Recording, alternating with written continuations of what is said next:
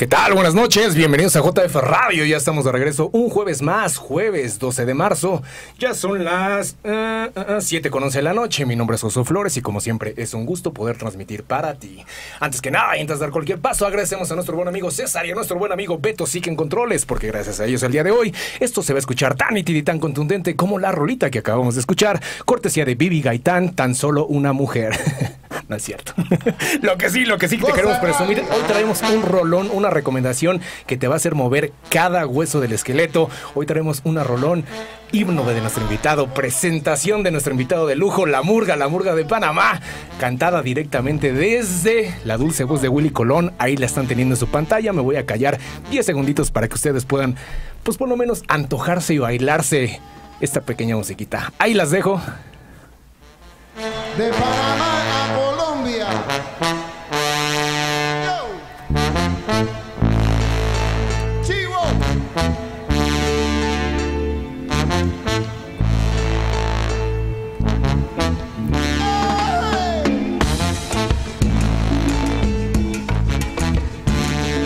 Y nosotros regresamos, estamos completamente en vivo y hoy nuevamente tenemos invitado de lujo, hoy nuevamente Foro Café Radio y JF Radio se vuelven a vestir de galas. Hoy por esta ocasión nos ponemos las, las botas de lucha, las licras de pelea, hoy nos ajustamos la máscara, hoy nos abrochamos el cinturón de campeonato porque justamente tenemos invitado de campeonato. Aquí en la cabina nos acompaña Veneno, Veneno Panameño. Veneno.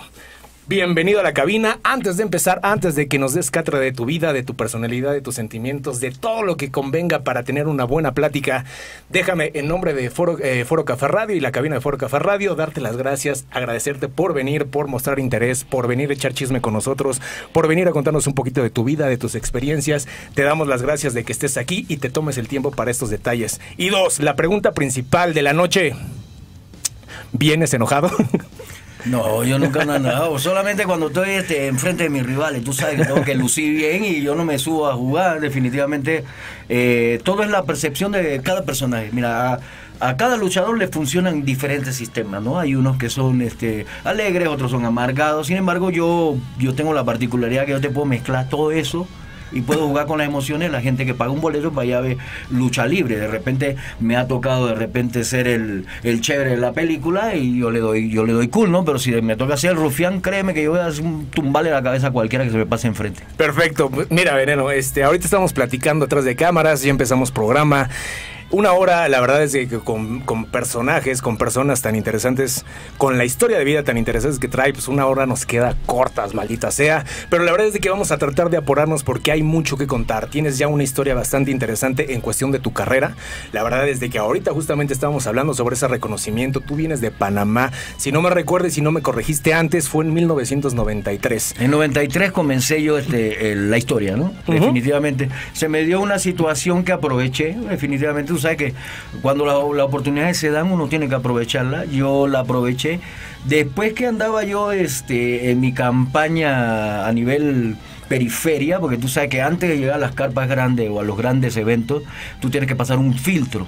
Y yo creo que es beneficioso para un luchador en desarrollo tener ese filtro, porque muchos llegan de alguna manera a la carpa grande y ya cuando se presentan a lo mejor no tienen ese, esa conexión con la gente, entonces simplemente son elementos que llegan al circuito y por ahí mismo se van, que desfilan como, como un carnaval. Sin embargo, hay otros que nos quedamos, hay otros que echamos raíces, hay otros que nos gusta y con el tiempo nos volvemos eh, luchadores periódicos, luchadores eh, que toda la semana estamos en distintas carteleras, repente pues ya llegamos a, a, las grandes ligas y ahí nos mantenemos. Ese es el caso de Veneno. Eh, yo me tuve que regresar por un, un, tema personal y pasaron 7, 8 años para que yo regresara otra vez, pero nunca se me quitó de la cabeza el el poder desarrollarlo, porque yo sentía en mi corazón y físicamente pues tenía las habilidades para todo eso. Yo, yo tuve ligado a la lucha libre desde muy pequeño porque mi papá eh, era, fue un promotor muy, muy, muy exitoso en cuanto a lucha libre en un periodo de transición de lucha libre panameña. Hubo una época de oro como lo ha habido en, en muchos países, pero eh, cuando estos luchadores tú sabes que el tiempo no perdona, se pueden mantenerse en, en tremendo estado físico, pueden tener eh, tremenda elegancia y todo lo que tú quieras, pero con el paso del tiempo, pues eso no perdona. Entonces, cuando estos luchadores llegaron a, a ese límite, no hubo una transición generacional, entonces hubo un periodo de unos 10, 15 años para que surgiera una nueva camada de luchadores y entre esas estaba yo. Pues hubo un dime y direte para allá, que quién era el mejor, quién no lo era, inclusive hasta yo tuve este, haciendo desarrollo de eventos y de promotor allá, tratando de rescatar lo que era el gusto de un grupo de personas, ¿no? Definitivamente no se tenía la atención de patrocinadores, no era muy muy difícil porque la gente no lo veía y hubo una incursión de programas de monstruos de, de, mercadeo mundial, como son las WWE, como en aquella época era WCW, y había una empresa de Puerto Rico que también tenía este, unas transmisiones. Entonces, esa pelea de rating alejaba al aficionado común o, promedio de las arenas o de, de, las luchas en vivo en Panamá. Aparte que no había pues personajes que habrían cargado, como quien dice, ese legado. Entonces fue como un bache.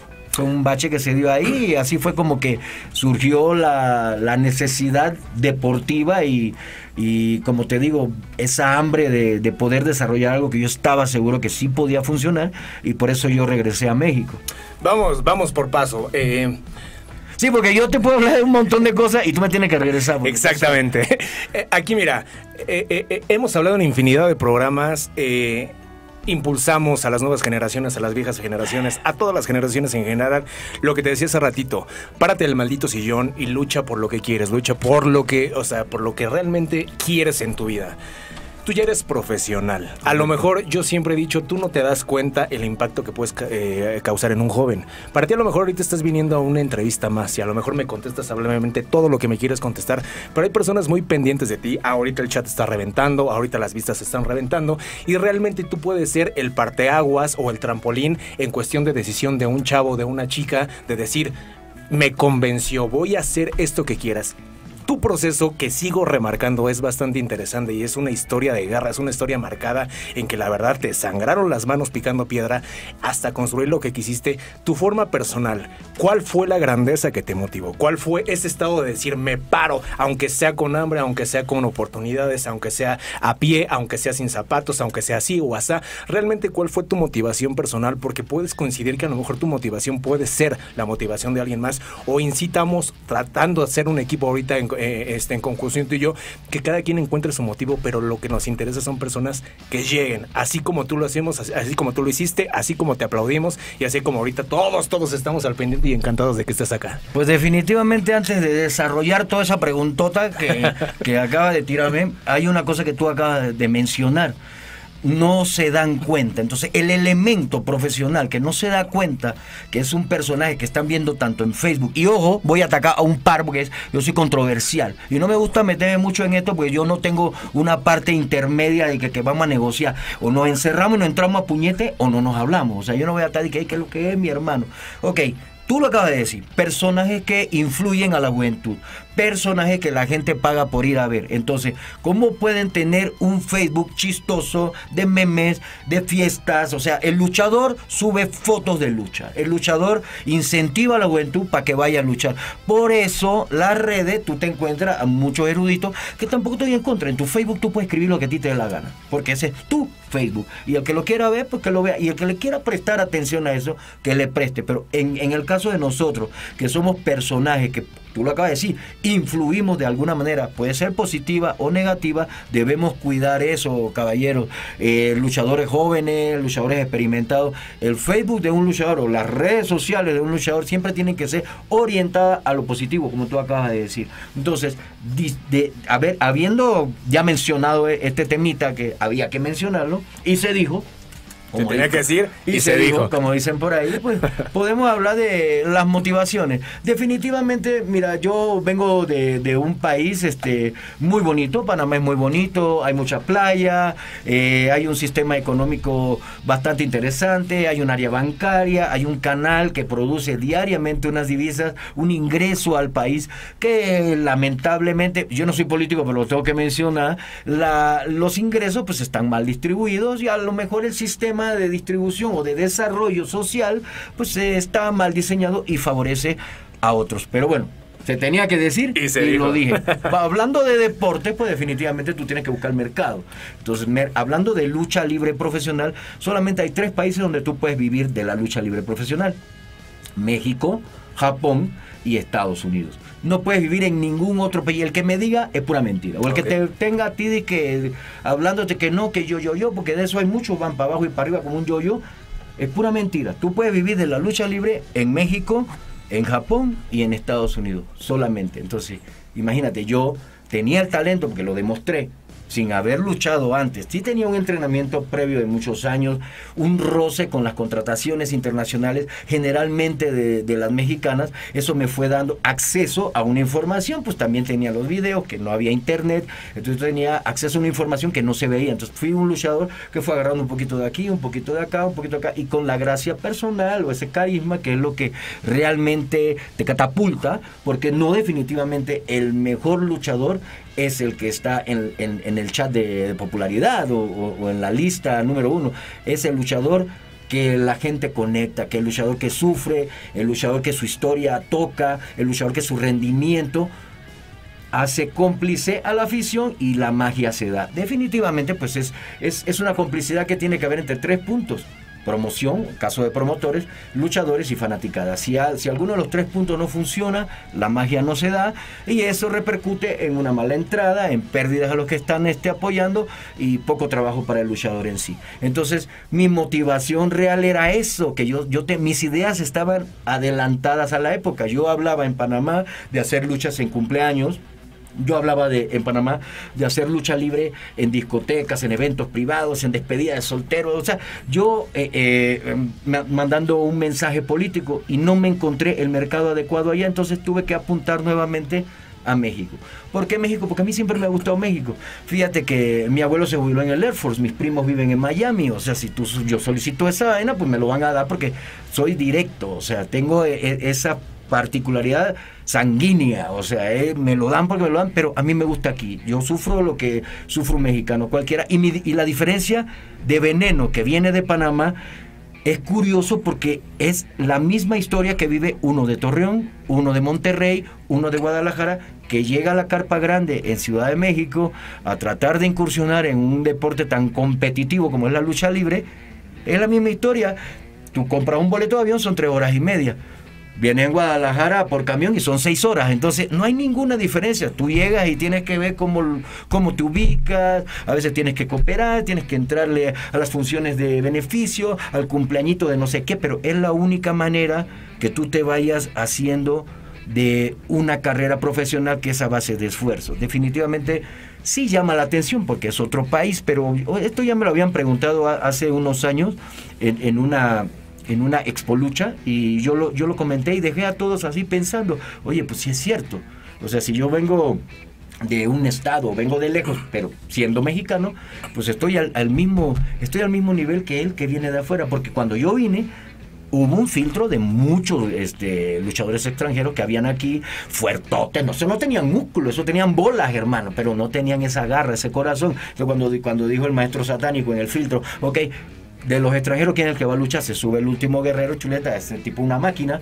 Yo digo, yo voy a luchar con él. Todos se quedaron. Ah, pues un aplauso para el tipo. A lo mejor pensaron, a lo mejor pensaron que Veneno tenía unas cualidades técnicas. Definitivamente yo tenía las bases de la lucha olímpica y todo eso, pero yo tenía es, es, es hambre. En entrevistas tuyas que, que te digo, sí, sí me esforcé por hacer mi tarea. Dicho textualmente, en tus propias palabras, empiezas a tocar puertas y de repente te topas con un... Pues te veo medio flaquito, ¿no? No, no, no. Me, me decían el basquetbolista. Entonces, o sea, cuando empiezas, o sea, tú vienes con un sueño. Claro.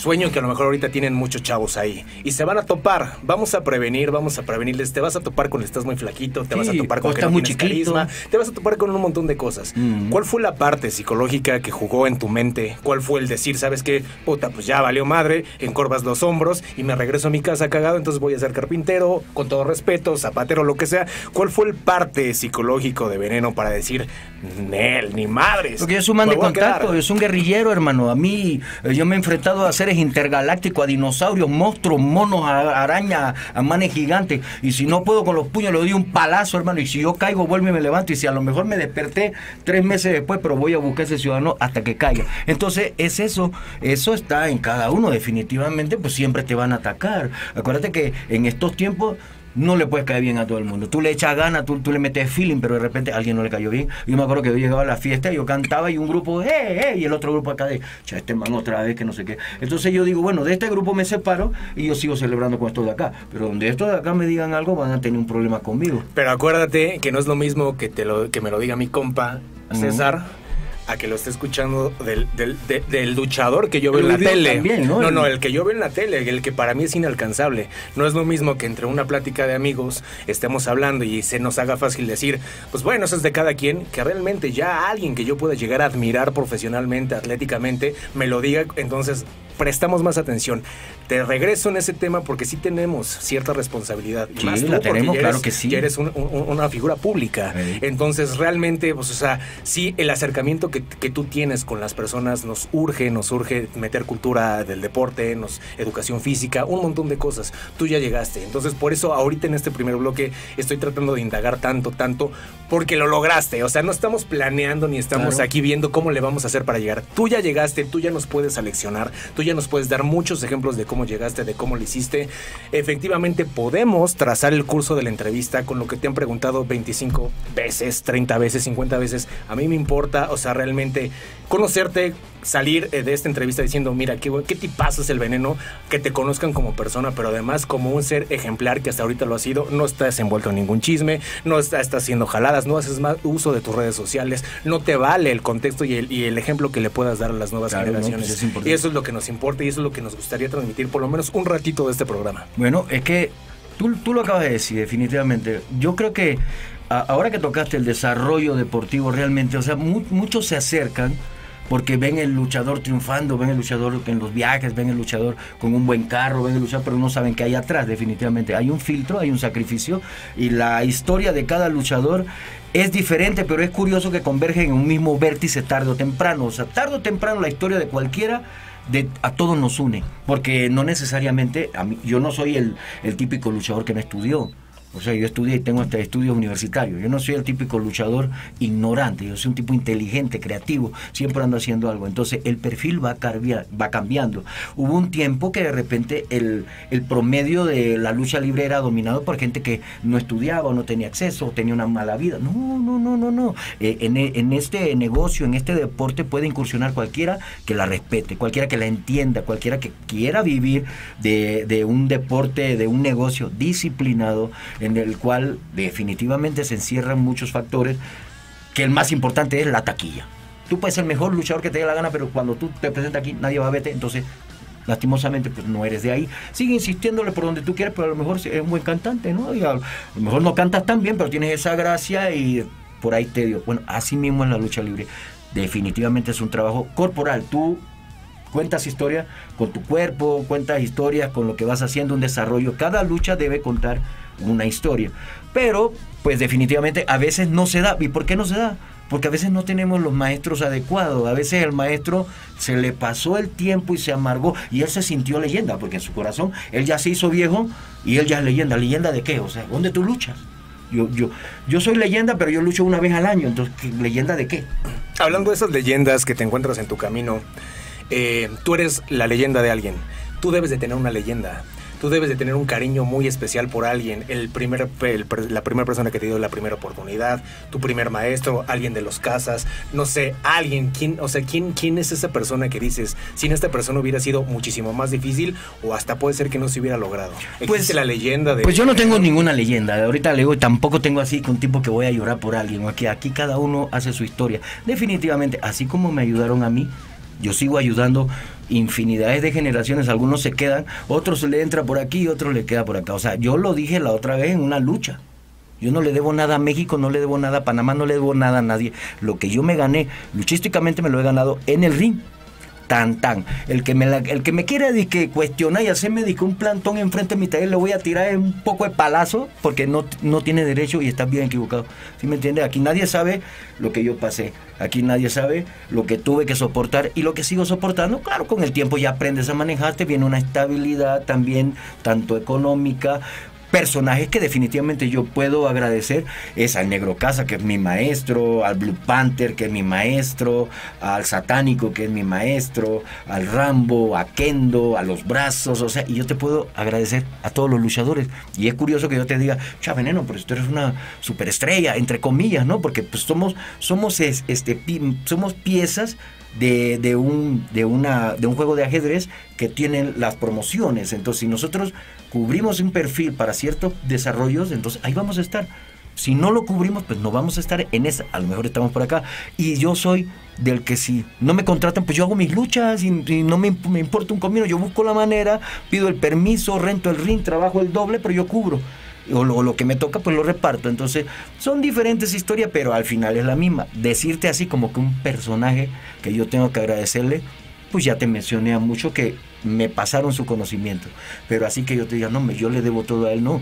Sin embargo, soy agradecido. Y es curioso, controversial, porque este man me está diciendo que no cree en nadie, que no sé qué, que bla, pero ahorita me habla que es agradecido. ¿Agradecido con quién? Agradecido con toda esa gente que en un momento dado me brindó un apoyo, me brindó un respaldo. Y créeme que gracias a Dios he tenido la oportunidad de agradecerles y volverles a agradecer y seguir agradeciéndoles y seguir agradeciéndoles. ¿Cómo? Triunfando. Y dándoles trabajo también, porque Claro. una cosa es esa, o sea, yo no soy, yo me salgo del perfil del luchador, o sea, el, el luchador exitoso siente con la cabeza, no siente con la mente, porque si te gana la mente, pues tú eres un tipo que estás entreteniendo a la gente, o sea, tu mente es la que entretiene, tu corazón te conecta, le, le echas el feeling, pero al final es un negocio de entretenimiento y el luchador que me quiera decir que no lo es pues, y, y lo quiera arreglar como quiera, pues yo estoy, o sea, este es un reto para dos, tres que anduvieron hablando por ahí, mira el tamaño de estos puñetes y los sé usar y no voy a salir huyendo a nadie, sin embargo,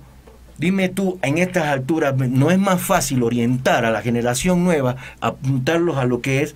Solitos se van a estrellar porque no te hacen caso, porque nadie aprende por, cabeza ajena, ni, ni, ni tú ni yo lo hicimos. Nos dijeron, no pase por ahí que te va a pasar eso, ¡pran! Pero gracias a Dios he tenido la oportunidad de agradecer a toda esa gente que en un momento dado me brindaron apoyo.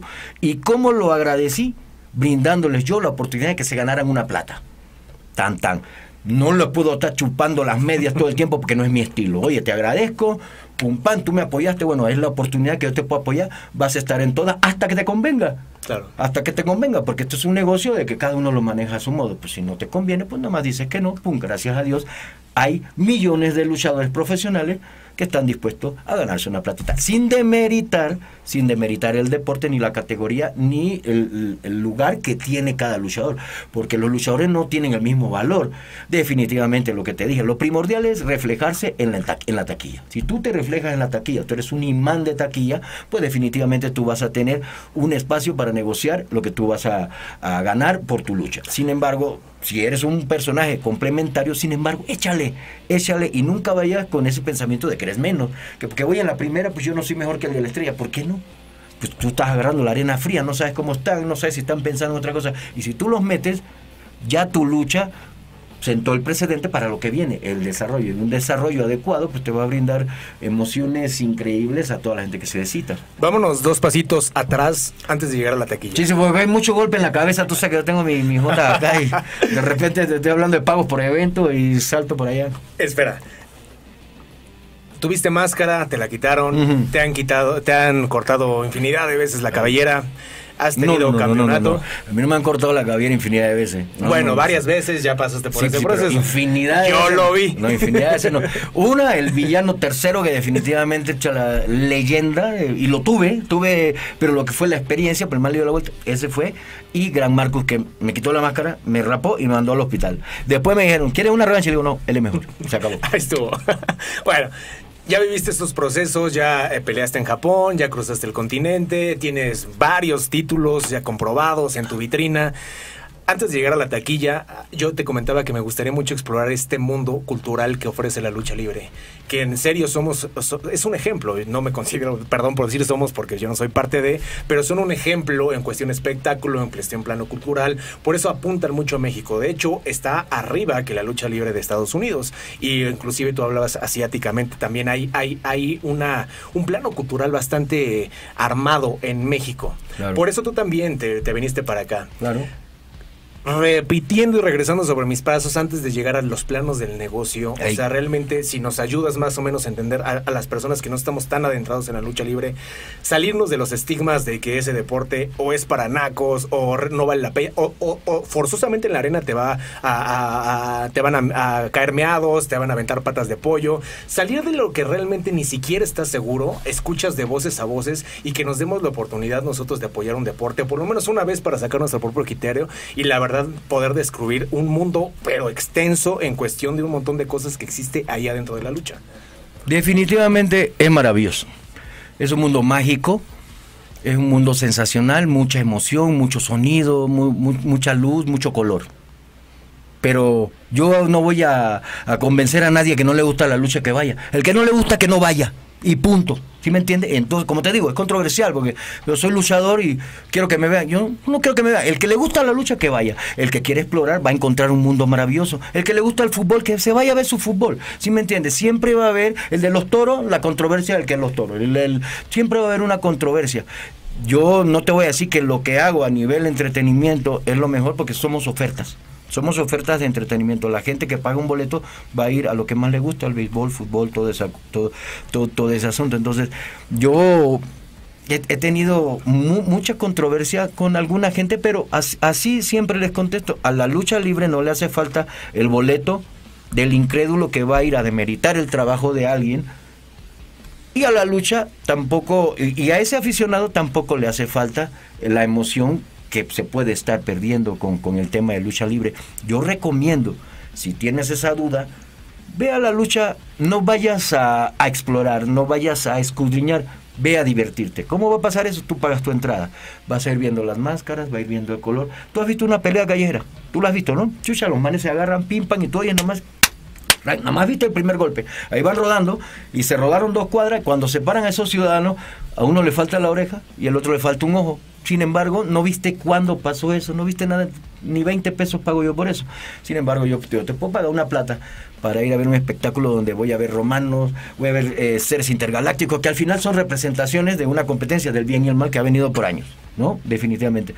Hay ofertas, como te digo, pero también hay una serie de, de arenitas chiquitas, hay un circuito independiente, hay un circuito folclórico que se va a yo le llamo el gueto, donde lastimosamente pues no hay plata para grandes producciones, para grandes contrataciones. Entonces la lucha se ve diferente, estás más cerquita, a lo mejor sientes el golpe, a lo mejor escuchas la respiración del luchador, a lo mejor el sudor te cae. Entonces es como un, un tema para analizar, sin embargo, no adentrarse en eso.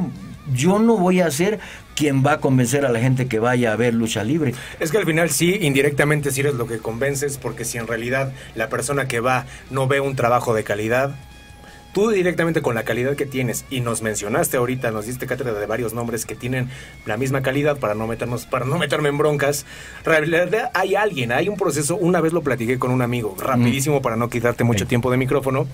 La lucha libre sufrió una transición en cuestión de como la Cineteca Nacional. La Cineteca Nacional, no sé si la conozcas, es eh, un- un- una, un- una sala de teatro, un, complejo de, cines, pero antes solo era para la clase baja.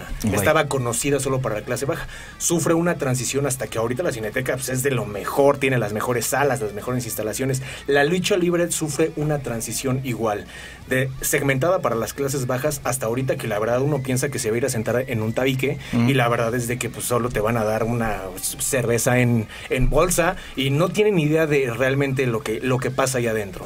Yo no hablo a los apáticos, yo no lo- hablo de las personas que se puedan acercar a ustedes para ensuciar su trabajo. Yo hablo de estas personas que a lo mejor son escépticos, a lo mejor no se han dado la oportunidad por esa mala información que han tenido y se pueden acercar. Por eso yo te interrumpí y te dije indirectamente si una persona simplemente estuvo escéptico y si desde la arena ya es un espectáculo. Desde comprar el boleto ya es un espectáculo. Desde toda la eh, parafernalia que está afuera, los tenderos con sus máscaras, de los gritos, de esto, que los celotes, que esto, que el otro, ya estás viviendo un espectáculo. Desde cuando empieza la lucha, desde cómo salen, desde la música, tú sales con tu, con tu himno, este, la murga, y todo eso indirectamente sí estás contribuyendo a convencer o a que la gente se pueda quedar ahí. Sí, pero Y yo ya no hice que fueran. a la taquilla. Sí, pero yo no hice que ellos fueran. O sea, a, a lo, a lo que me refiero, o sea, es, es del, del, del tema real de la lucha. Si tú vas ahora a... Tú, tú me mencionas lo que lo clásico, ¿no? Lo que se oye por ahí, que la gente cree eso. La lucha libre no es no es barata, no es de no es para, para clases vacas, o sea, definitivamente hay un gusto popular entre la gente, pero ir a ver lucha libre en la actualidad pues cuesta una plata. Desde la entrada, la cerveza, la mascarita, todo el tema, a donde vayas, inclusive arenitas que no, no son tan grandes, o a lo mejor no tienen los respaldos de producciones grandes de televisión y toda esa vaina, este cuesta un dinero. Entonces, el, el tema real de de, que si yo puedo atraer a la gente, yo, ¿cómo te la voy a atraer? Quizás en, en esto a lo mejor alguien se interesa y dice, ocha, ese luchador habla bien, vamos a verlo. En, en, eso sí estoy de acuerdo y creo que por ahí va el tema, ¿no? Entonces yo lo, a lo que me refería al decirte que de que no era yo quien lo, lo iba a hacer, yo, yo pienso que definitivamente el que está haciendo la lucha es una promoción, y nosotros somos como que parte de la promoción, porque si no, te, no seguimos el rol dentro de un organigrama, definitivamente entonces no vamos a funcionar para él. O sea, los luchadores van a luchar, definitivamente. Mira, yo tengo la particularidad de estar en los tres puntos, promoción,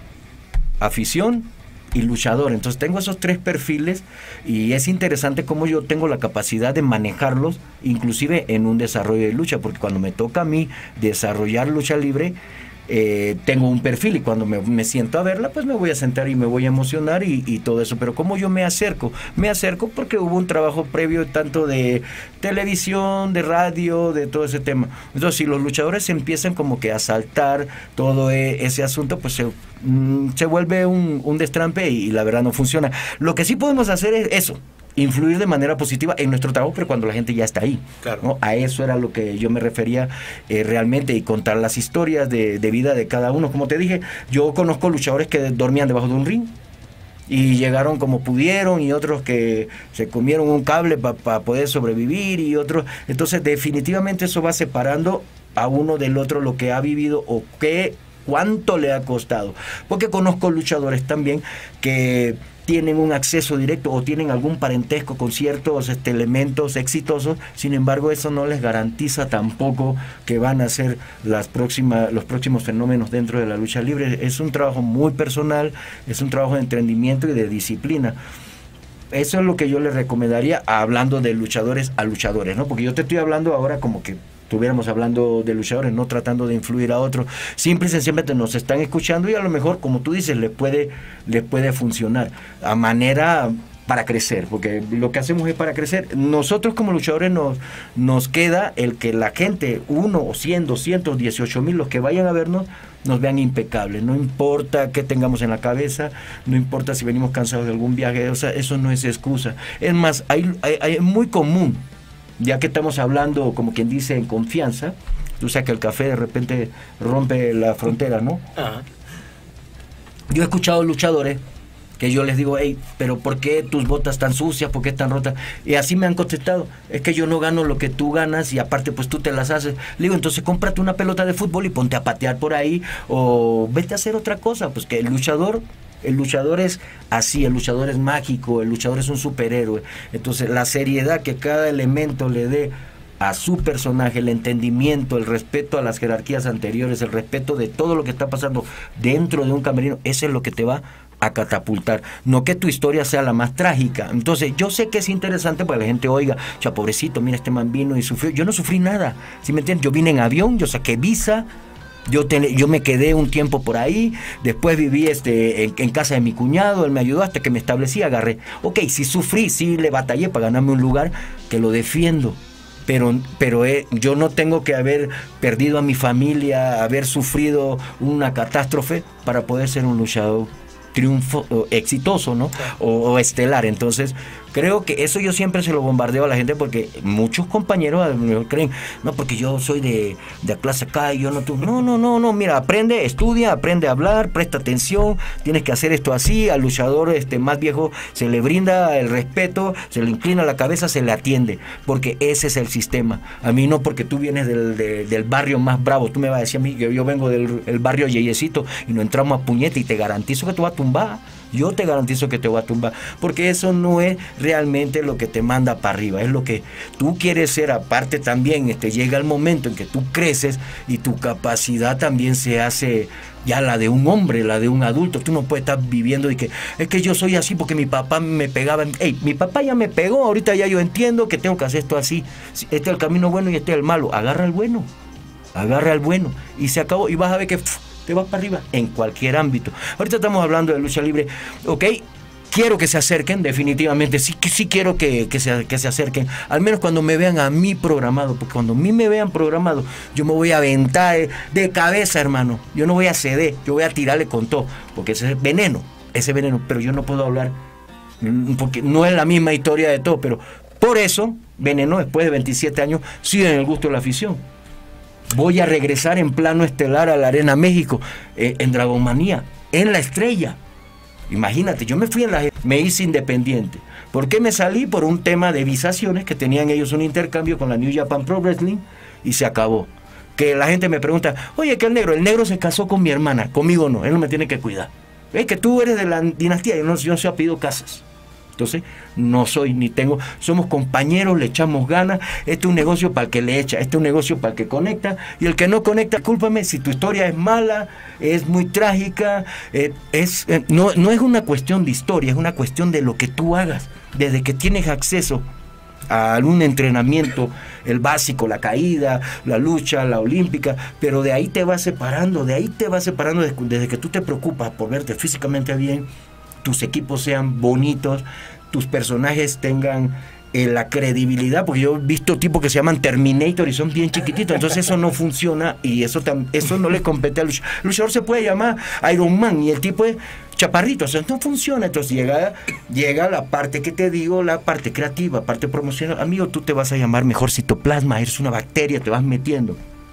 Definitivamente, yo el consejo que le doy a toda la gente, le guste la lucha o no le guste la lucha, porque tú y yo estamos hablando aquí de compas, porque tú me lo dijiste en un principio, yo- no voy a hablarte de lucha y que quiero que todo el mundo sea luchadores, pero por ejemplo, yo sí voy a influir en los que tengo directamente, en los que me escriben, en los que quieren esto. El que no lo quiere, que ni me escriba, o sea, ¿para qué? ¿Qué le voy a decir? Yo sí amo la lucha libre, ah, yo no, porque eso es mentira. Circo, marón y teatro, una vez me lo dijo un taxista, iba yo acá y el tipo iba mirándome, ¿no? Y yo...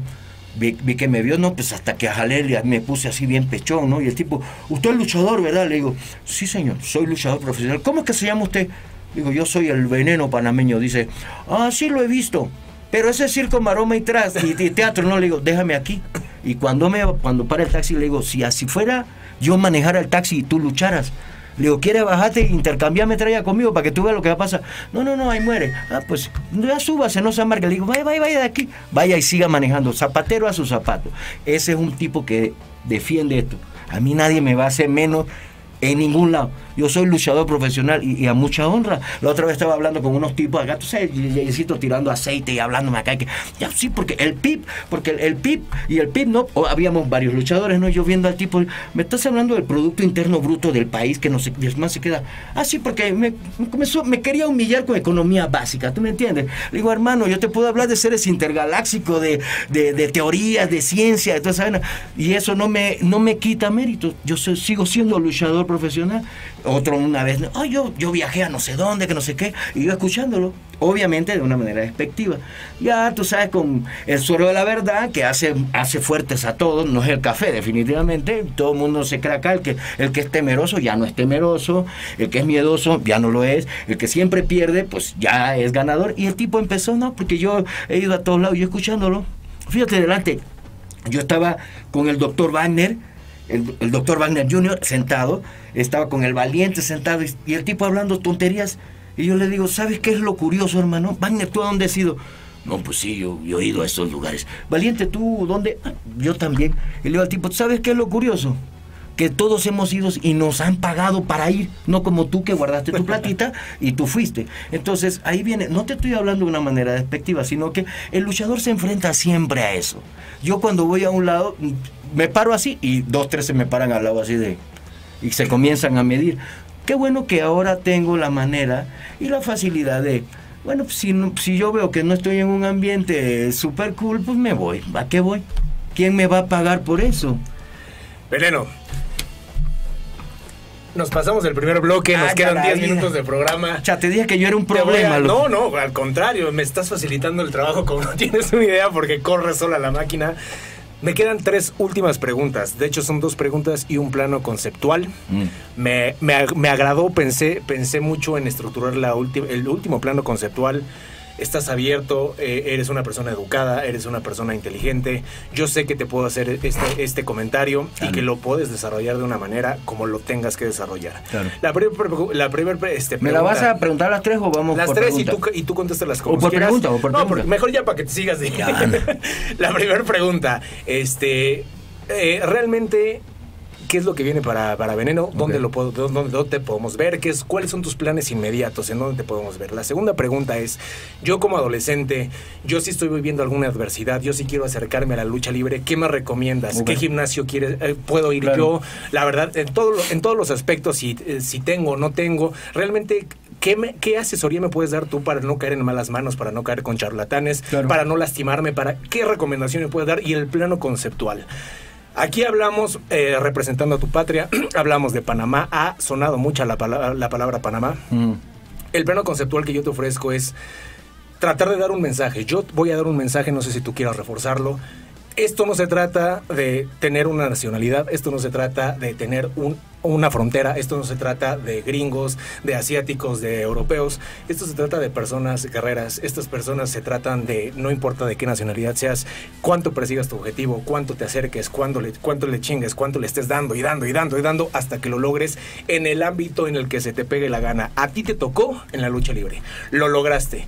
Yo defiendo y siempre he defendido en este programa, nada tiene que seas panameño.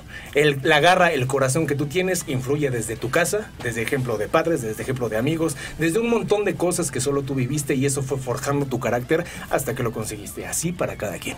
Ese es el concepto que te quiero dejar al final y con eso te dejo pues prácticamente como va la, como va la tirada. Que me- que ya, ya me bombardeaste mucho. Acuérdate que yo tengo mucho golpe en la cabeza y de repente ya voy mezclando un par de vainas. Bueno, Mira, para que, a, eh, a para mí que me pueden las redes. Las redes Foro ¿no? Café Radio nos acaba de regalar Fo- 10 foro minutos más. Eso es todo, eso es todo. Mira, yo te voy a decir una vaina. Veneno, en Facebook está como Veneno Panameño. Es una página. Yo, yo soy Rafael Ernesto Medina Baeza, porque antes era el guapo siniestro. El guapo siniestro. Pero entonces, como yo soy bien bruto para el tema del celular, un día cambié de celular y me pregunta cuál es tu nombre. Y yo tuve años con eso de guapo siniestro. Obviamente en Panamá me conocen como el guapo siniestro. Y le puse inocentemente Rafael Ernesto Medina Baeza y así se me quedó. Entonces ya olvídate de guapo siniestro. Entonces ahora es Rafael Ernesto Medina Baeza, pero ese está tal full.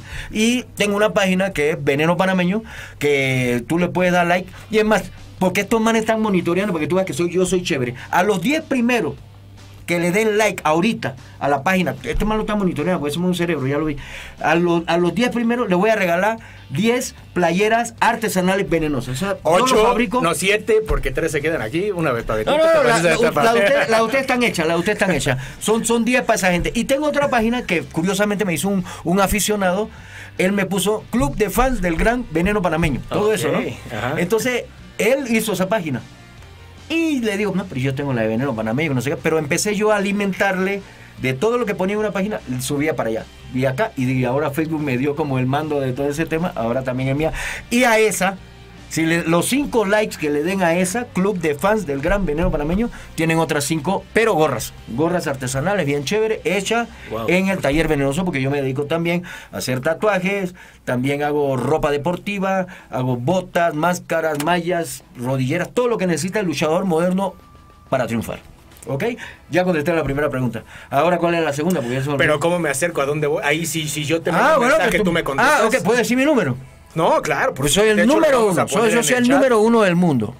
Entonces, no, pues, tú sabes que lo que. 55 23 30 52 24. Déjalo, Eh, eh, ese, ese es mi WhatsApp. No me estén llamando para preguntarme tonterías, porque no las voy a contestar. A mí háblenme de negocio, y si no me van a hablar de negocio, tampoco. ¿Ok? A ver, espérate. Ese, ese para 55. tatuaje, 23 30 Ajá. 52 24. Ok. Ese es el WhatsApp venenoso para hacer tu cita para tu tatuaje, para, para si tú te quieres... Ey, a mí no me importa si eres luchador o no, si tu, si tu diseño es original y no tiene que ver nada con ningún otro personaje, yo te lo hago, yo te hago tu- tus botitas, te hago todo esto, nada más cuídense y, y a los niños que no anden imitando lo, lo que vemos, lo, lo que ven en los programas, porque sí es extremadamente peligroso. Detrás de cualquier lance, llave muy simple o común, se esconde una peligrosa lesión. Entonces hay que tener cuidado con esa vaina. Ya De ahí nos vamos. Si yo tengo la inquietud de la lucha Ah, libre, perfecto. ¿qué me recomiendas? Ok, mira, ahorita hay muchas opciones. Gracias a Dios, el tema de la lucha libre hace 20 años era muy cerrado y hace 40 aún más. Sin embargo, pues es- todo se va abriendo, eh, va tocando diferentes este, eh, eh, culturas, co- cos- cosas diferentes, sociedades diferentes, todo, todo lo social, pues eso, eso se fue abriendo. Entonces, puede, puedes ir a entrenar, definitivamente, si tu objetivo es solamente la inquietud de subirte a un ring y todo eso, estoy seguro que, que hay muchas opciones para que tú vayas como un acondicionamiento físico, aprendas tus caídas, algunas llaves, te puede servir para defensa personal. Eh, entonces, ahorita hay muchas opciones. Está las escuelas de la Arena México y las escuelas de la AAA, que son las, las empresas grandes eh, o líderes dentro de México. Y de ahí pues se desprenden una serie de, de, de arenitas que voy a, a mencionarte de que me voy acordando, porque tú sabes que mucho golpe en la cabeza de repente esto influye en la retentiva. Pero está la Arena Naucalpan, está la López Mateo, está el Coliseo Coacalco, está eh, la Arena San Francisco, está el Chucho Reyes Máscara 2000 por ahí por el Metro Pino Suárez, está el Último Guerreros Gym, que está el Valientes Gym, eh, está el Starman, está el del Carístico, eh, tienes muchas opciones y si tú lo buscas en el internet definitivamente vas a encontrar un gimnasio que se va a acercar a donde tú vives o a lo mejor a tu lugar de trabajo y si llevas a tus chavos a lo mejor pues este estratégicamente vas a encontrar algo. Ahorita lo que hay que identificar definitivamente son los maestros amargados, que hay pocos. Ok. Gracias a Dios hay pocos porque al ser un negocio, pues, y los niños van a entrenar o tú vas a entrenar y te encuentras con esos tipos que te quieren arrancar la cabeza, pues definitivamente la lucha nos ha costado a todos. A todos nos ha costado. Pero no puede ser así que pues, tú te presentes a tu primera clase y te quieren aventar desde la tercera cuerda o te, aga- te agarren una super llave que te van... Obvio, no vas, a, no vas a poder responder. Entonces, quiere decir que el sistema está mal. O sea, es, algo- es un tema básico. Yo no me meto en eso porque no me gusta la política, pero definitivamente a todos los gimnasios que están brindando un servicio deben entender que la gente está pagando para aprender y deben ellos desarrollar como en la escuela, kinder, primero, segundo, tercero, cuarto, quinto, hasta que ya van llegando a cosas más fuertes y físicamente ellos se dan cuenta de inmediato quién tiene aptitudes para ir al segundo nivel. Entonces a los maestros un consejito nomás, no se amarguen porque el, el alumno percibe todo eso. Entonces, si tú le siembras un, un mal pensamiento o, una mala actitud, él lo va a hacer y va a pensar que está bien y definitivamente tarde o temprano lo van a aterrizar, porque la lucha libre es sabia. Aquí cae todo el mundo y el que no cae, va a caer. Hablaba de la charlatanería que, que pueden existir en todos los lugares del mundo. Esta no es una excepción. Existen las personas que si me das cierto dinero, te voy a llevar a la lucha libre, te voy a hacer profesional, por ahí te pueden causar una lesión, por ahí no son profesionales, por ahí nunca estudiaron, por ahí bla, bla, bla, bla, bla. Pero no nos alcanza el tiempo, Veneno, Ah, porque queremos que saber... vendien más, que queremos, vendien más. queremos saber en dónde te vamos a ver. Habla saber con ella, pero habla con los manes primero. Lo que mira que ya hasta me emocioné, todavía te iba a Todavía contar nos un par quedan de- 10, espérate, todavía, Ah. todavía nos quedan 10 minutitos. ¿En dónde te vamos a ver? Eso nos interesa y si nos sobra tiempo, vemos qué rollo. Pero Bueno, ahorita, mira. ¿dónde te podemos ver? O sea, ahorita ya en caliente, aquí en esta transmisión y a todos los que le den like, ya tú sabes que lo que es, pueden tener acceso a sus premios. Y a los que salgan de Ana, pues vamos a ir desarrollando algo para, para incentivarlos. Pero el sábado, en el Parque Morelos, eh, creo que es la delegación Venustiano Carranza, se va a desarrollar un evento de lucha libre completamente gratis a las 4 de la tarde. Ellos tienen un recinto ahí que le llaman el Coliseo Morelos, tienen buena seguridad, está muy alumbrado y el ambiente es bonito. Eso es este sábado a las 4 de la tarde, cordialmente invitado y aparte es gratis. O sea, lleguen temprano para que agarren un buen puesto. El domingo vamos a andar este por allá por la Villa Nicolás Romero, allá en la Arena 23 de junio, que es parte del circuito que yo le llamo el gueto, porque te digo que eso está alejado de transmisiones de televisión, el glamour, las luces y todo eso. Sin embargo, se ve buena lucha, es una arena pequeña, tiene su pasarela y tiene su calidad. La otra semana Coacalco, más arriba otra vez regresamos a Monterrey, más arriba vamos a hacer el Betín Fest. O sea, el Betín Fest es parte de lo que yo hago como desarrollo de eventos diferentes. O sea, la lucha libre es tan flexible que puede mandar un mensaje social positivo, puede mandar un mensaje educativo, como lo hice en desarrollos anteriores. Una vez estábamos atacando el bullying y pusimos un gordito, el Super Porky, en aquella época, y de repente todos le hacían bullying al Super Porky, pero oh sorpresa, es el Super Porky, ese luchadorazo que un saludo para él, definitivamente. El man, pa, pum, pam. Entonces ahí comenzó un mensaje de que tú eres gordito, pero si le echas ganas y, te puedes superar definitivamente. Y tú sabes que eso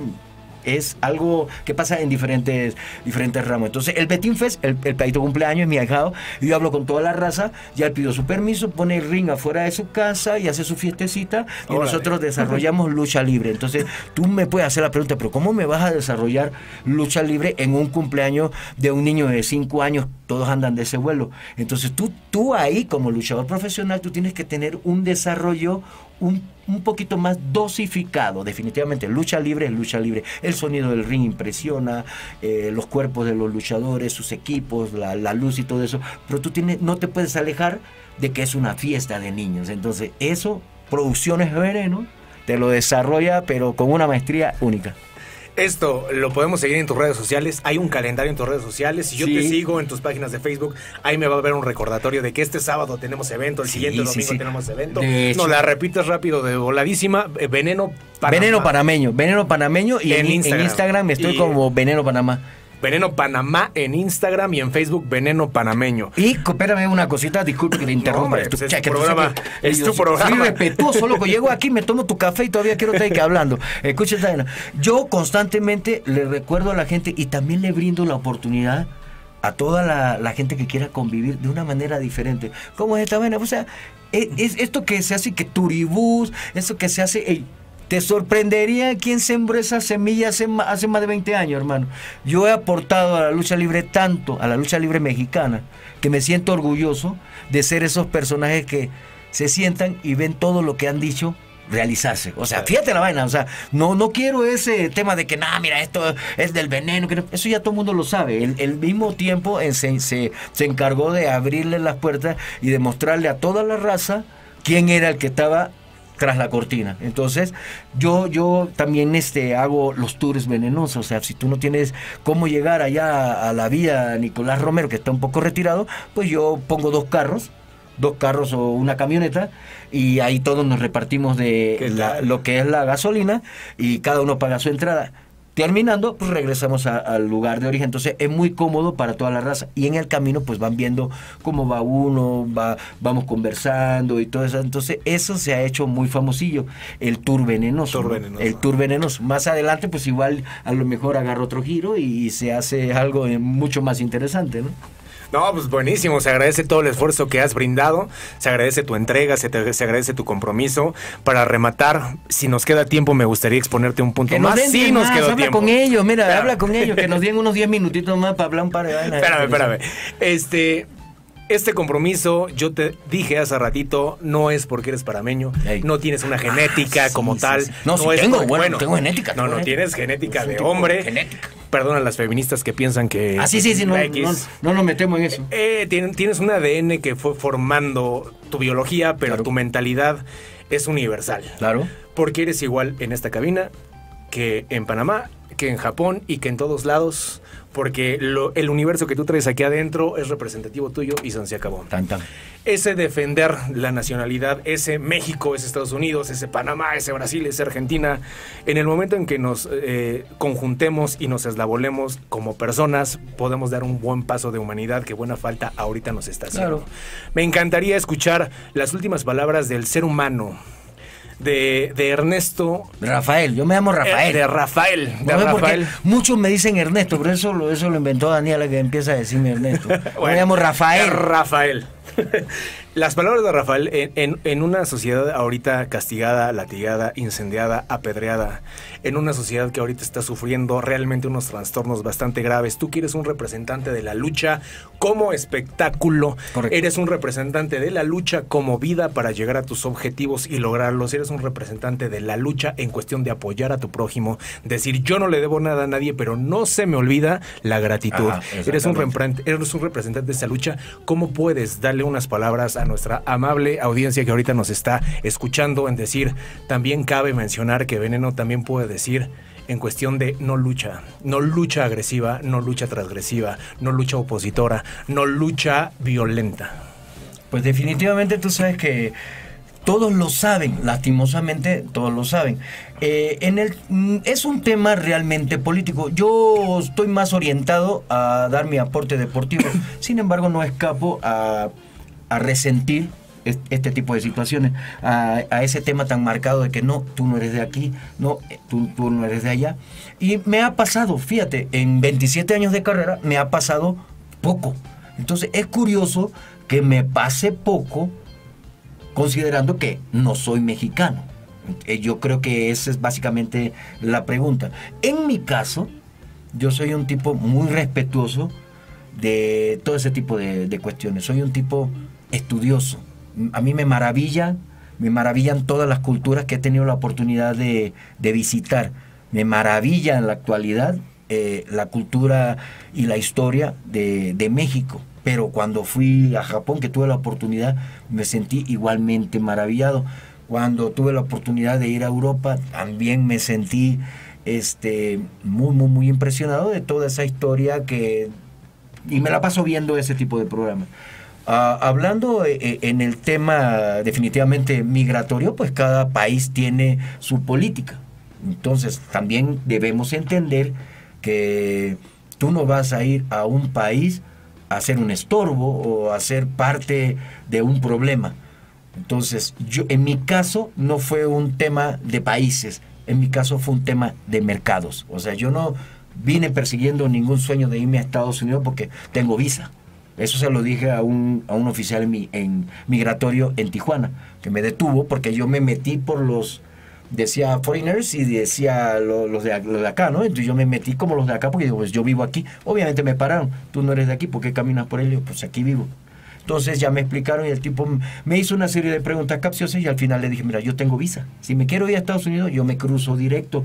No voy a estar caminando ni, ni buscándome problemas. Y ya, me dejaron caminar. Entonces, ¿a qué voy? Uno no viene a un país que, entre comillas, no es el suyo, a ser un estorbo, a dar un problema, a, a dar más problemas de los que hay. Yo vengo, yo soy parte de la solución, de aquí y donde esté, de donde me toque ser en el momento, porque me ha tocado vivir en, en diferentes lugares y yo siempre soy parte de la solución. A mí no me vas a ver llorando por ahí, que chay, lamentándome por ahí, en la- no, y que la llorona, no, no, no, negativo, hermano, ¿qué es lo que hay? Hay que trabajar el doble, que tu IVA es el doble, que tú tienes que, bueno, entonces trabaja porque ¿Por qué? Porque México me dio a mí la oportunidad de desarrollarme deportivamente como luchador internacional.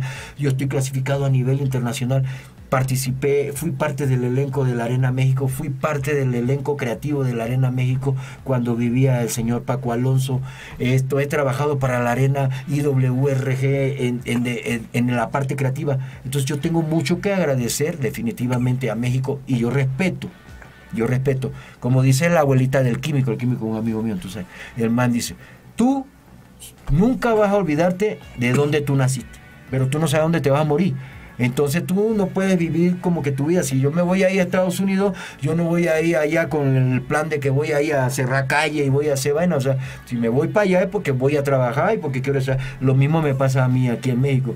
A mí, chuleta, yo llegué y si yo, si tú te paras temprano, créeme que yo me paro más temprano. Y si tú te acuestas a tal hora, yo todavía sigo despierto. Entonces, esa es mi filosofía y eso es lo que me ha mantenido a mí a flote y yo estoy seguro que me mantendrá. Porque, no, para empezar, no me gusta dormir. Yo, yo me acuesto, duermo porque tengo que dormirme, pero estoy pensando, quiero despertarme porque quiero echar esto a volar, tengo esta nueva idea y sé que lo que viene es bueno. Entonces, yo, como te digo, hablo de muchas vainas y pues al final, si, el- si la pregunta era realmente de lo que pensaba de las políticas migratorias, pues no opino, solamente respaldo que si tú quieres ir a vivir a otro país, tú tienes que demostrar que es lo que tú haces. Más que nada iba por el tema en que en, en este foro, en mi programa en específico, he levantado la bandera en que respetuosa, una muralla de respeto, pero no me interesa un carajo de qué nacionalidad Ah, seas ya, o ya. sean las personas. La verdad, las personas son las personas y la programación que nosotros le ponemos al chileno de que es chileno y al mexicano que tiene Oh. que defender la patria y al panameño y al brasileño. Todos son bienvenidos. Lo que habla es la calidad de persona, Claro. lo que habla es el respeto, lo que habla es la ética, lo que habla es la moral, lo que habla es el trato, lo que habla es lo que tú ahorita dejaste ver por primera vez porque vi un montón de entrevistas tuyas y nunca se había presentado un veneno como lo presentaste el día de hoy. Hablando de agradecimiento, hablando... Llegó un momento en que te soltaste en la, en la entrevista, llegó un momento en que ya fui... Me tu vuelvo loco, me vuelvo loco, hermano. Ya fui una persona de confianza para ti y la audiencia te lo agradece porque nos dejaste ver y rompiste un gran mito de que ahorita iba a llegar un luchador y pues o me iba a agarrar porque vienes violento, a agarrar a putazos o que no tienes tema de conversación porque pues no te da. Pero ahora. rompiste el mito. ve, me interrumpiste. Porque tú te consumes los 10 minutos que nos dieron. Entonces, yo te quiero decir una cosa. Está bien, está chévere todo eso que tú acabas de decir. Sin embargo, tú, eh, hablando, adentrando del tema de, de cuando están tan marcadas las nacionalidades, también hay que entender de que, bueno, a nosotros nos tocó nacer aquí, a ustedes les tocó nacer allá y a ustedes por acá. Entonces, hay un recurso, hay un mercado que inteligentemente debe ser repartido entre la población. Claro. O sea, de cada país, como te hablé hace un rato del tema de, del canal de Panamá, que es- eso produce un dineral diario que a mi manera de ver las cosas, de lo que eso produce, si tú le das un dolita o dos dolitas diario a cada panameño, la situación hubiera pudiera mejorar. A lo mejor es- estoy soñando, porque mi tema no es la política, no tengo un respaldo académico orientado hacia la política, simple y sencillamente soy un tipo que le han tocado vivir muchas cosas. A mí me pasó una vez con el patrón y el doctor Wagner en el aeropuerto de, Estados Unidos, estamos en Estados Unidos, y ellos estaban quejando del trato que tenía Estados Unidos para el mexicano. Yo los escuché y sí aporté y le dije, mira, tal vez no va a ser lo más agradable que le voy a decir, pero su política migratoria para todo lo que está abajo es igual o peor que, que Estados Unidos con ustedes. Entonces estoy tocando un tema que realmente no se me conoce a mí por esas cosas, simplemente te digo lo que he vivido cuando vas caminando y párate ahí. ¿Tú dónde eres? No, pues soy de Panamá, párate ahí. A ver, ¿y qué vas a hacer? Pues esto, esto, esto y esto. Y a ver, ¿y, y qué? Este estoy yo, mira, este soy este, este, este. Y ahí está mi visa. Entonces, si realmente no se persigue un delito real, no te pueden ni, detener tanto tiempo. O sea, pero eso lo sé porque tengo un respaldo académico y muchas cosas que me han pasado. Entonces, lo que tú dices es chévere. No tener esa, esa barrera de que, no, pues este man es africano, este man es eh, de Estados Unidos, este es chileno, esto, eso está perfectísimo. Sin embargo, también hay que entender que es un recurso que si tú te ganas, y tú te ganas, y, como en mi caso, yo me gané el respeto de la fanaticada mexicana, me gané el respeto de los luchadores mexicanos y me he ganado el respeto de muchas cosas. Entonces, ese respeto yo me lo gané gracias al respeto que tengo para ti, en este caso, ¿no? Porque yo no nací aquí. Estamos Yo- de acuerdo Yo no nací que tu, tu nacionalidad no influyó en tu estatus actual, porque lo que habló fue tu compromiso, lo que... Y mi talento real para, para el Tuviste tema. que evolucionar Sí, un talento. Claro. Amigo, lamentablemente Ah. llegamos al final del programa. ¿Pero por qué? Porque, pues no sé, así es la vida muchas veces. Eran dos horas, no me. No tienes idea que cómo disfruté esta plática, no tienes idea cómo disfruté esta entrevista. Yo te no. doy las gracias. Nuevamente te damos entre todos las gracias por venir a echar chisme con nosotros, por venir a desmentir muchas cosas, por dejarnos conocernos un poquito de ti, de... eh, Habernos dicho toda esta travesía durante una hora, habernos guiado por lo que fue tu carrera, tus comienzos, tus ideologías, tus posturas, tu trabajo, tu trabajo en equipo, tu trabajo en conjunción, tu personalidad, todo lo que nos dijiste, la verdad es que se agradece. Un gusto haberte tenido en la cabina y los últimos segundos quedan para ti, para tu audiencia, para que despidas el programa. Por primera vez voy a dejar que alguien despide este programa. ¿Cuántos segundos tengo exactamente?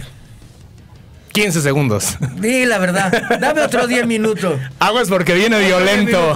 Viene violento. Vengo violento porque se tenía que decir Y se dijo. No, y eso me ha gustado. Fíjate que, bueno, yo le quiero, yo te quiero agradecer a ti, mi gente, por, por la oportunidad. Definitivamente eh, se hizo diferente. Ya no es el tema de el personaje acá, sino todo lo que hay detrás. La gente, pues definitivamente, el luchador tiene que prestar atención que lo que hace influye. Y eso que quede claro eh, eh, se habló en el programa y, y tiene que quedar claro. El luchador siempre tiene que mantener una línea, no anda por ahí perdiendo su tiempo escribiendo chisme, compartiendo memes y no, no, no, no, no. El luchador a su lucha. El, el Facebook o las redes sociales de luchadores, lucha libre, lucha libre y vamos a echarle ganas. El aficionado real, enaltecer lo bonito del negocio. El que no le gusta, que ni escriba, el que cambie de canal o que se vaya para otro. No, no, no cambien de canal porque tú sabes que también es importante que, que vean el Foro Café Radio porque ese es el feeling. Pero si, si no va a aportar algo positivo ah, al negocio, pues no lo hagas y, ya. No, no te rompas la cabeza, ni te hagas la pregunta si es verdad o es mentira, porque eso es lo que mantiene la lucha libre a flote. Esa pregunta, ¿es realidad o es mentira? Eso es lo que mantiene la lucha libre. Claro que es espectáculo, claro que hay una historia, claro que hay un mercadeo. Pero, es- ey, ¿le pegó o no le pegó? Tú no estás viendo. ¿Y quién va volando de la tercera para afuera? Ahí no hay alambre que te van agarrando, no hay redes, entonces tú mismo, tú sacas tus conclusiones. ¿Tú crees que es fácil? Pues súbete. Claro. Ya, pues aviéntate acá. Es más, te la pongo más difícil. Ponte ahí arriba en un calzón ante 18 mil personas para ver. ¿No te va a dar pena? O o de repente sales vestido de que acá. Es, este es así en la lucha libre. Entonces, zapatero a su, a su zapato. Quiero agradecer otra vez. Espero que me invites otra vez para que. Aquí es tu que- casa. que- otra hora, ¿no? Aquí es tu O sea, casa una cuando hora poco. Y aparte, Chuleta, no me dejaste ni hablar. Me voy a quedar con la gerencia. No, mentira. Mentira. tú- Ya todo- les estaremos eh, presentando la dinámica. Vamos a mostrar. eh, Ah, ey, espérate que te interrumpa. Las, las camisetas. Vamos a mostrar- vamos ahí- ahí a- vamos compa, pensar- El cerebro de la operación. Vamos a, a- vamos a pensar bien en la dinámica porque también vamos a interesar, ¿no? este foro, sé perfectamente que Betito y César nos van a apoyar porque también nos vas a mandar fotos o, o el link de, de- de todo tu trabajo para estas personas que también estén interesados en comprar equipo Claro. o simplemente para ver tus diseños también los podamos poner en el justamente en quiero, el chat. ahorita dijiste una vaina, chucha, que tú eres un cerebro y ni, ni te das cuenta, pero tú dices la vaina como es. Yo no quiero, a mí ni me llamen de que hazme una máscara de fulano de tal, hazme una de acá. Yo no me dedico a eso. Yo no me dedico a eso. Tú haz tu dibujito, tu idea, tú sabes que yo me voy a llamar el chumbaguamba. Entonces yo hago tu máscara de chumbaguamba, te la hago profesional porque no hago juguete tampoco. Eh, pero no me llame acá y que hazme una del carístico, hazme una de los. Yo no me dedico a eso. Yo hago equipos profesionales, hago botas, hago rodilleras, todo lo que necesita el luchador profesional. Pero si tú eres un gustoso y, y no tienes acceso a comprar una máscara original, autografiada, yo puedo organizar de que el mismo elemento te la entregue, tú le pagas a él, él te la firme y va a ser un producto 100% original. Todo eso yo lo puedo hacer. La gente que quiere ir a las luchas y de repente no puede, ahí está el tour venenoso. La gente que se quiere tatuar ya tiene mi, mi WhatsApp 55 23 30 52 24. Yo no quiero manzanillo y que tocándome fuerte y que hey, vengo a tatuarme. ¿Y qué? Fuera de aquí, yo trabajo con cita. ¿Por qué? No porque te estoy dando aceite por ahí, sino que yo entro, salgo, voy para allá, de repente me ves y que pum, pam, pim, pam. O sea, no me quedo quieto, no me quedo ahí esperando. Yo siempre estoy desarrollando. Hay veces que voy a comprar material, hay veces que estoy en el gimnasio. Entonces no me gusta que la gente llegue y yo no esté. O que yo esté atendiendo a otra persona y. Yo sé que es plata que está ahí corriendo, pero eso no es lo que me mueve. Yo soy un artista, hermano.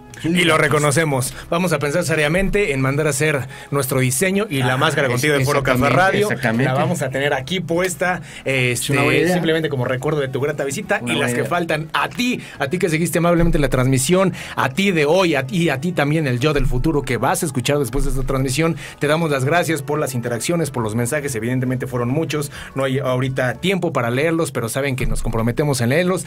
Este caballero fue Veneno, Veneno Panameño. Nos vino a dar cátedra de lo que es su profesión, que es de las cosas, una de las cosas que mejor hace. Y pues.